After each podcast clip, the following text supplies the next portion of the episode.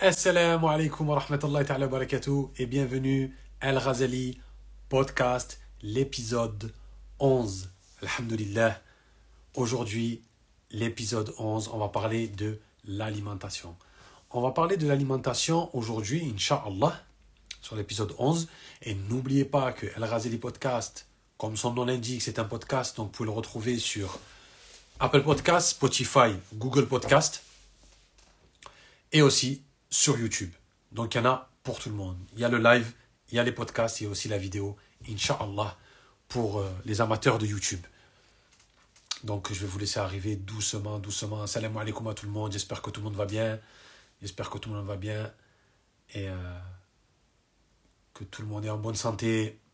Que vos familles se portent bien. Et Inch'Allah, on va parler d'un sujet, comme je vous ai dit, l'alimentation. Mais pas l'alimentation de manière euh, diététique. Plutôt l'alimentation euh, faire attention à ce qu'on va manger parce que ça aura un impact sur notre foie.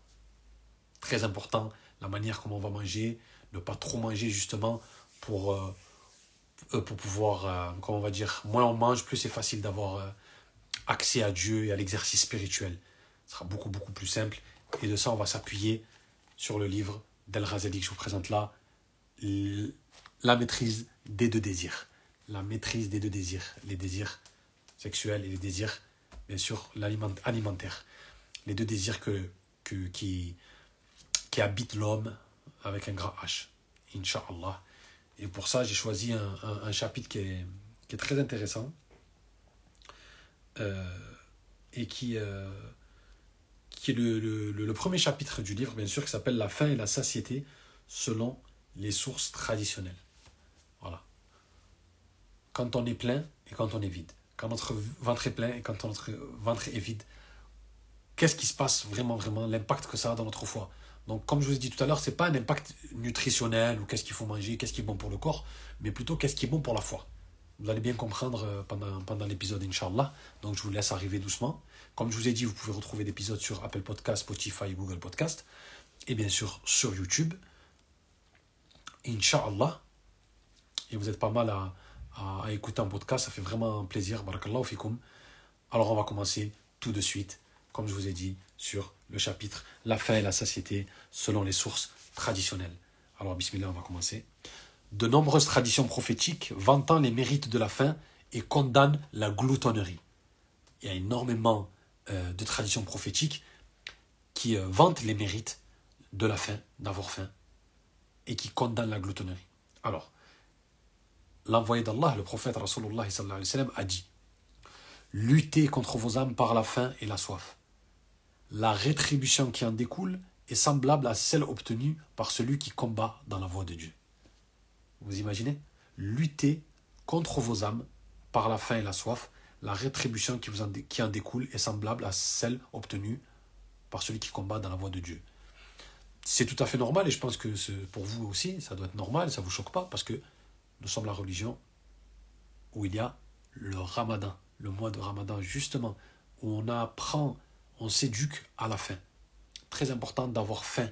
Le fait d'avoir faim, d'avoir le ventre vide et d'avoir faim, ça aide notre foi et en même temps, on apprend à se maîtriser déjà d'une et aussi on peut compatir avec quelqu'un qui est pauvre. Un jour, si un jour on rencontre des gens pauvres, on sait ce que c'est que d'avoir faim. Donc forcément, euh, notre cœur il va aller vers ces gens-là, Inch'Allah. Alors, il n'y a rien qui plaise plus à Dieu que de voir son serviteur, que de voir chez son serviteur la faim et la soif. Subhanallah. Le fait d'avoir faim, d'avoir soif, Allah aime ça. Vous imaginez? Le fait d'avoir faim et d'avoir soif. Comme je dis tout à l'heure, ça se relie toujours au ramadan.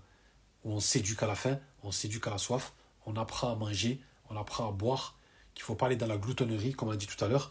Euh, il y a énormément de hadiths qui vantent les mérites de la faim et qui condamnent la gloutonnerie. Voilà. Trop manger. Euh, de toute façon, l'islam, c'est la religion du juste milieu, donc tout ce qui est à l'excès, euh, c'est pas bon. Alors, d'après Ibn Abbas, le prophète a dit N'entrera pas au royaume des cieux celui qui aura rempli son ventre. Donc voilà, celui qui aura rempli son ventre, vous l'avez bien compris, c'est celui qui abuse bien sûr d'un dans, le manger parce que justement, la foi est altérée. Une fois qu'on a le ventre plein, ben c'est difficile d'aller faire euh, des prières, c'est difficile d'aller lire le Coran. En fait, on s'est fatigué nous-mêmes. Il y a même un grand savant qui a dit Je ne mange jamais un aliment qui me force à dormir pour le digérer.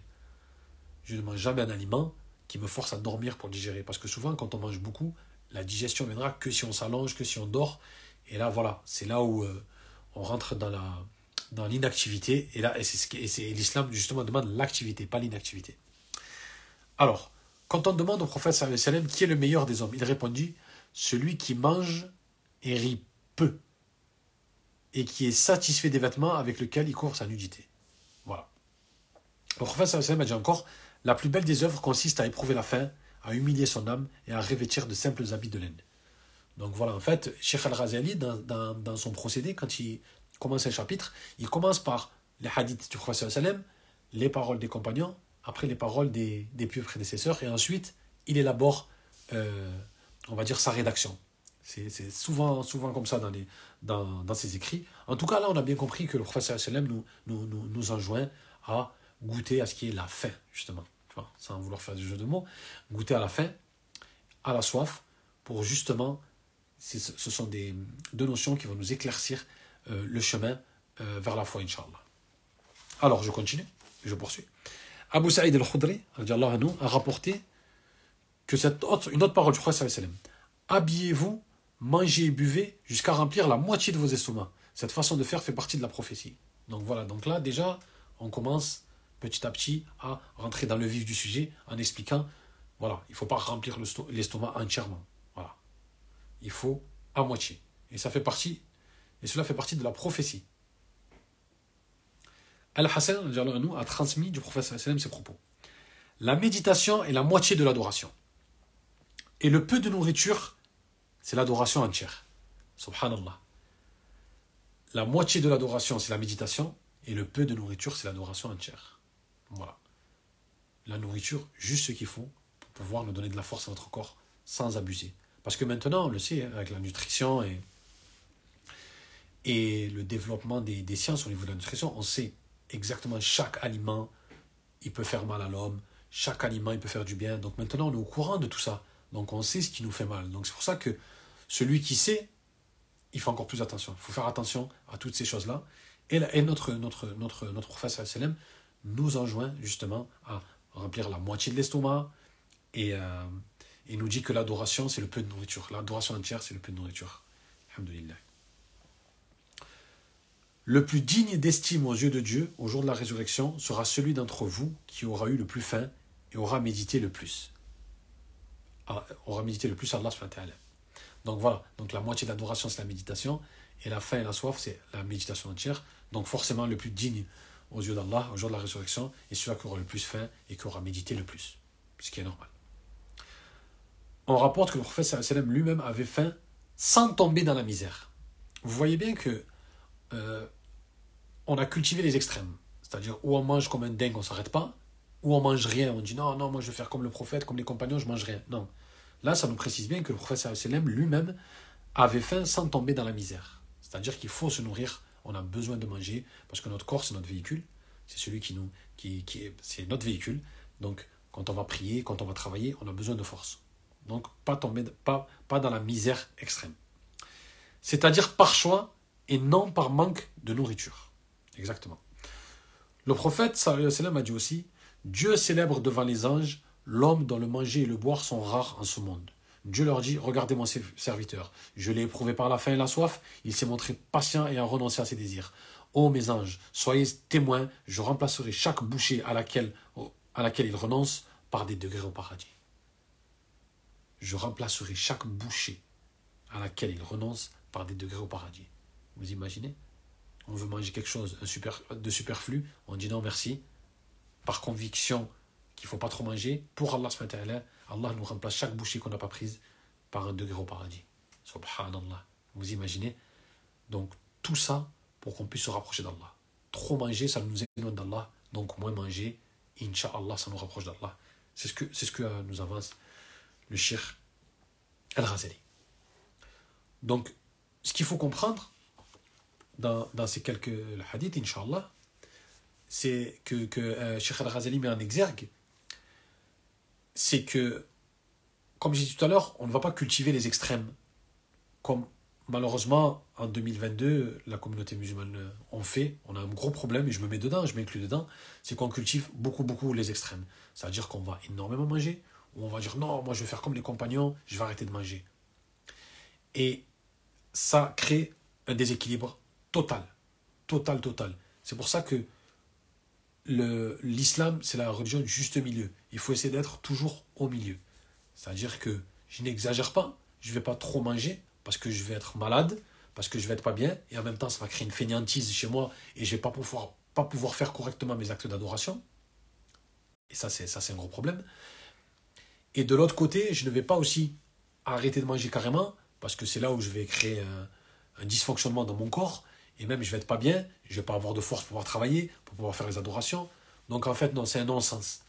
Cultiver les extrêmes, c'est un non-sens. Le prophète, c'est écrit, et, et c'est bien précisé, lui-même avait faim sans tomber dans la misère, c'est-à-dire par choix et non par manque de nourriture. C'est-à-dire que tu peux avoir de la nourriture chez toi, tu peux avoir toutes sortes de gâteaux, toutes sortes de sucreries, de peu importe, de fruits, mais tu te dis non, je suis raisonnable. Là, je viens de manger ma part, je vais attendre quelques heures avant d'avoir vraiment faim pour pouvoir remanger. Et euh, ça facilite le corps et la foi. Donc c'est pour ça que Charles Razali, il dit bien, il faut maîtriser les deux désirs. C'est vraiment quelque chose qu'il faut maîtriser. Parce que souvent les gens disent, je prie, j'arrive pas à prier. Je prie, j'arrive pas à prier. Et ils pensent que c'est seulement lié à quelque chose de, de l'invisible et, de, et de, de, la spiritualité. Non. Le fait de trop manger, ça empêche de bien pratiquer. Le fait de trop parler, ça empêche de, pratiquer. Le fait d'avoir trop de rapports, ça empêche de pratiquer. En fait, il y a des choses au quotidien que nous allons faire, au quotidien, que nous allons faire dans les mondanités, qui va nous empêcher d'aller vers Dieu. Mais nous, on ne sait pas. Sheikh El-Razali nous explique que être trop enclin à la nourriture, trop penser à la nourriture, trop avoir les yeux rivés à la nourriture, passer son temps à préparer la nourriture, passer son temps à manger, ça met vraiment une barrière entre nous et Dieu. Et c'est pas que la seule. Là, je parle de ça parce que j'évoque euh, le livre, mais il y a beaucoup d'autres choses qui peuvent se mettre entre nous et Dieu. Et nous, on pense que non. On pense que c'est juste, ah, j'arrive pas à prier, c'est pas normal, euh, faut que j'aille voir un imam, etc. Mais on a des choses au quotidien que l'on fait qui nous freinent justement vers cette ascension, euh, vers euh, la verticalité, aller vers Dieu. Et on ne s'en rend pas compte. Mais plus, on va dire, Sheikh Al-Razali, plus il va nous, donner les clés qui vont ouvrir certaines portes. Parce qu'on on, on essaye de forcer la porte, mais non, on n'a pas la clé. Sheikh Al-Razali, il est là pour nous donner la clé. Et l'alimentation, c'est une des clés euh, qui s'ouvre à nous, Inch'Allah, si on comprend comment bien avoir, un bon rapport avec la nourriture. En fait, il ne nous explique pas comment manger, ce n'est pas un nutritionniste, mais il nous explique en fait compte le rapport que le musulman doit avoir avec la nourriture et la boisson. C'est exactement ça. Voilà, j'ai trouvé la phrase. j'ai mis 10 minutes pour trouver la phrase. C'est le rapport entre nous et la nourriture. Je poursuis. Le prophète Rasulullah a dit ne détruisez pas vos cœurs par l'excès de nourriture et de boissons, car ils sont comme les cultures. Si vous les arrosez trop, elles meurent. Masha'Allah. Le prophète sallam nous donne le meilleur des exemples. Je répète, le prophète Rasulullah a dit Ne détruisez pas vos cœurs par l'excès de nourriture et de boissons, car ils sont comme des cultures. Si vous arrosez trop, elles meurent. La culture, si on vient et on l'arrose trop, trop, trop, trop, trop, trop, trop, trop, elle meurt, on les étouffe. Je ne suis pas un spécialiste, mais je sais, je sais qu'on peut étouffer la plante, qu'on peut étouffer euh, l'aliment si on, met trop d'eau. Eh ben, c'est exactement pareil. On va étouffer notre foie si on mange trop, si on boit trop. Déjà, physiquement, on va se sentir mal. On va être pas bien. On va avoir mal au ventre. On va vouloir que s'allonger. On va être dans l'inactivité. Et c'est ça qui est pas bon. Alors que l'islam nous demande le contraire, d'être dans l'action. D'aller à la mosquée, d'aller en marchant, c'est mieux. Revenir en marchant, euh, lire le Coran, pratiquer, avoir un travail, euh, être vraiment dans l'action. Et le fait de manger peu, ça nous facilite. Ça vraiment, vraiment, ça nous facilite. Et moi, je sais de quoi je parle, et je parle de secondes de moi, c'est que j'ai perdu énormément de kilos. Et euh, sincèrement, sincèrement, les kilos que j'ai perdus, et les gens qui me connaissent sont au courant, c'est énormément grâce à ce livre. Énormément grâce à l'éducation d'El Razeli, qui nous fait comprendre que le régime est un acte de foi. Et là, c'est là, que ça change. Ça change tout. Il nous fait comprendre que manger peu, c'est une ibada. Manger peu, c'est une adoration. Manger peu, on se rapproche d'Allah subhanahu Et c'est ce que le prophète nous dit. Ne détruisez pas vos cœurs par l'excès de nourriture et de boissons, car ils sont comme les cultures. Si vous les arrosez trop, elles meurent. Je poursuis. Il a dit aussi, il n'y a pas pire récipient rempli par le fils d'Adam que son ventre. Il n'y a pas pire récipient pour nous que le ventre. Quelques bouchées suffisent, pourtant le fils d'Adam... Ah, pardon. Quelques bouchées suffisent pourtant au fils d'Adam pour redresser son échine. S'il ne peut s'en contenter, qu'il remplisse alors son ventre avec un tiers de nourriture, un tiers de boisson, et laisse le dernier tiers pour son souffle. Voilà, selon la tradition prophétique, un tiers pour la boisson, un tiers pour la nourriture, un tiers pour son souffle, pour pouvoir bien respirer. Parce que souvent, vous avez vu, quand on mange trop, on mange trop, on mange trop, on a le souffle coupé, parce qu'on a un peu trop mangé. C'est vrai, ça. C'est-à-dire que la portion qui était faite pour le souffle, eh ben, on a empiété dessus. Ce qui fait que, j'en peux plus, j'ai trop mangé. Ça coupe le souffle. Donc, il faut être raisonnable. Un tiers pour la nourriture, un tiers pour la boisson, et un tiers pour le souffle, Inch'Allah. Alors, la maîtrise de ce désir-là, personne n'a dit que c'était facile. Loin de là. Personne n'a dit que, euh, que de maîtriser euh, un désir, c'était simple. Par contre, c'est un travail au quotidien. Il faut tous les jours, tous les jours, faire un pas. C'est comme si, par exemple, c'était un escalier, tous les jours, on fait un pas. On n'essaye pas de courir, on n'essaye pas d'aller vite, parce qu'on peut trébucher et retomber tout en bas. Donc, on fait attention de ne pas faire juste des coups d'éclat en essayant pendant un mois et après retomber. Non, on va doucement, on prend son temps, parce que pour avoir une bonne habitude, ça prend énormément de temps. Par contre, pour la perdre, la, bonne habitude, c'est en deux secondes. Il faut vraiment prendre son temps, et surtout en matière d'alimentation, de, préparer un programme, euh, s'intéresser et lire. Je vous invite vraiment, vraiment, vraiment à l'acheter. La maîtrise des deux désirs. C'est un livre qui coûte pas cher du tout, je peux pas vous dire. 6 euros, c'est marqué.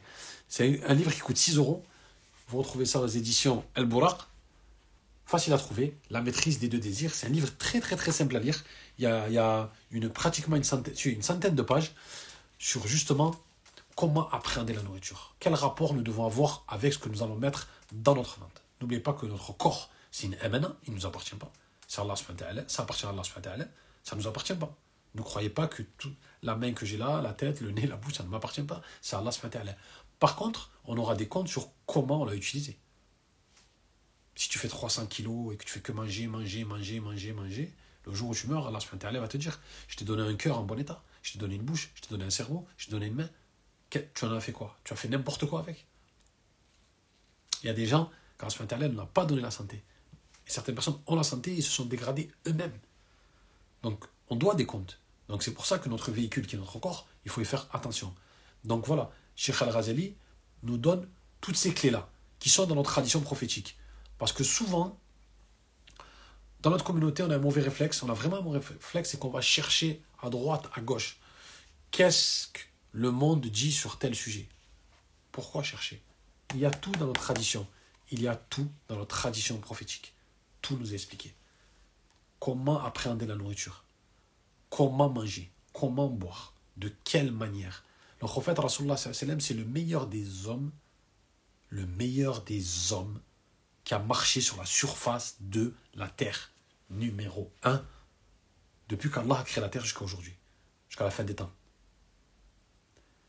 C'est le meilleur des hommes. Donc, s'il nous donne un conseil, il faut vraiment ouvrir les oreilles. Il faut vraiment l'appliquer au quotidien. Il nous explique clairement. Un tiers pour la nourriture, un tiers pour la boisson, un tiers pour le souffle. Ne pas manger jusqu'à ce qu'on s'étouffe, jusqu'à que j'arrive plus à respirer. Non, ça empêche d'adorer Dieu, ça empêche de bien pratiquer. Faites-en l'expérience. Mangez peu, vous allez plus facilement prier. Vous allez plus facilement pratiquer. Ce sera beaucoup plus simple de pratiquer lorsqu'on est en bonne santé, lorsqu'on est plus vif, lorsqu'on a plus d'entrain, qu'on est dans l'action. C'est beaucoup plus facile de pratiquer énormément, énormément plus facile. Des fois, on voit des mecs qui sont en maçonnerie, ils travaillent comme des dingues le soir, ils sont à la mosquée. Ils sont dans l'action. Ils sont dans l'action. Voilà pourquoi. Combien de fois j'ai vu des frères qui travaillent 12 heures par jour, tous les soirs, ils sont à la mosquée. L'action appelle l'action.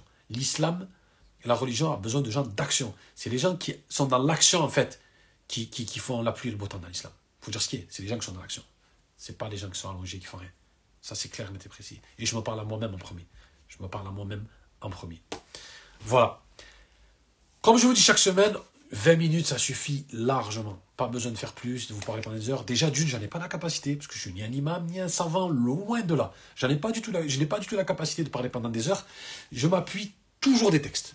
Toujours, toujours, jamais de ma propre pensée. D'ailleurs, que voulez-vous que je vous dise? Je n'ai pas de science pour pouvoir, pour pouvoir parler pendant des heures et élaborer des, thèses, etc. Pas du tout. Je m'appuie sur El Razeli, notre Sheikh El Razeli, Hujjat l'Islam. On l'appelle la preuve de l'islam, la preuve de l'islam. Un des plus grands penseurs. Les Grecs, ils ont Aristote, Platon. Nous, les Arabes, on a El Razeli. Et les musulmans, excusez-moi, pas les Arabes, parce qu'il n'est pas arabe, il est perse. Mais la culture arabo-musulmane, je voulais dire, excusez-moi. La culture arabo-musulmane, on a El Razeli un grand shir. Et Inch'Allah, on va faire beaucoup, beaucoup de podcasts et on va découvrir énormément de sujets. Là, c'est euh, la maîtrise des deux désirs. On a, on a le chemin vers le paradis. Inch'Allah, on en parlera. On a réprouvé ce bas monde. On en parlera. On parlera aussi du cœur spirituel. On parlera énormément, énormément, énormément de choses. Barakallahu fikum. Merci énormément. Et qu'Allah ouvre la tombe du élargisse la tombe de Sheikh Al-Ghazali et qui lui donne le plus haut degré du paradis car il nous a donné vraiment un héritage incroyable. Il nous a pavé la route. Il nous a pavé la route pour qu'on puisse bien pratiquer, pour qu'on puisse... En fait, il nous a pavé la route vers Allah. Il nous a montré le chemin vers Allah. Qu'Allah lui fasse miséricorde. Qu'Allah vous protège à vous tous, vous et toutes vos familles. N'oubliez pas que cet épisode, vous pouvez le retrouver à partir de demain sur Apple Podcast, Spotify, Google Podcast. Vous tapez seulement El Razeli Podcast et ça s'affichera. Et bientôt aussi sur YouTube, je vais remettre tous les autres épisodes précédents. Je vais remettre de l'épisode 2 à l'épisode 10, Inch'Allah. Comme ça, vous pourrez aller voir. On a fait des super épisodes sur la biographie, on a parlé de l'éducation. Et là, Alhamdulillah, on parle de l'alimentation. On va continuer sur l'alimentation la semaine prochaine, Inch'Allah, pour qu'on rentre bien, bien, bien, bien dans le sujet. Barakallahu fikum. Euh, Passez une bonne soirée et euh, je vous dis à la semaine prochaine, mardi à 19h, à la même heure, El Radi Podcast pour l'épisode 12. Barakallahu fikoum et salam alaikum.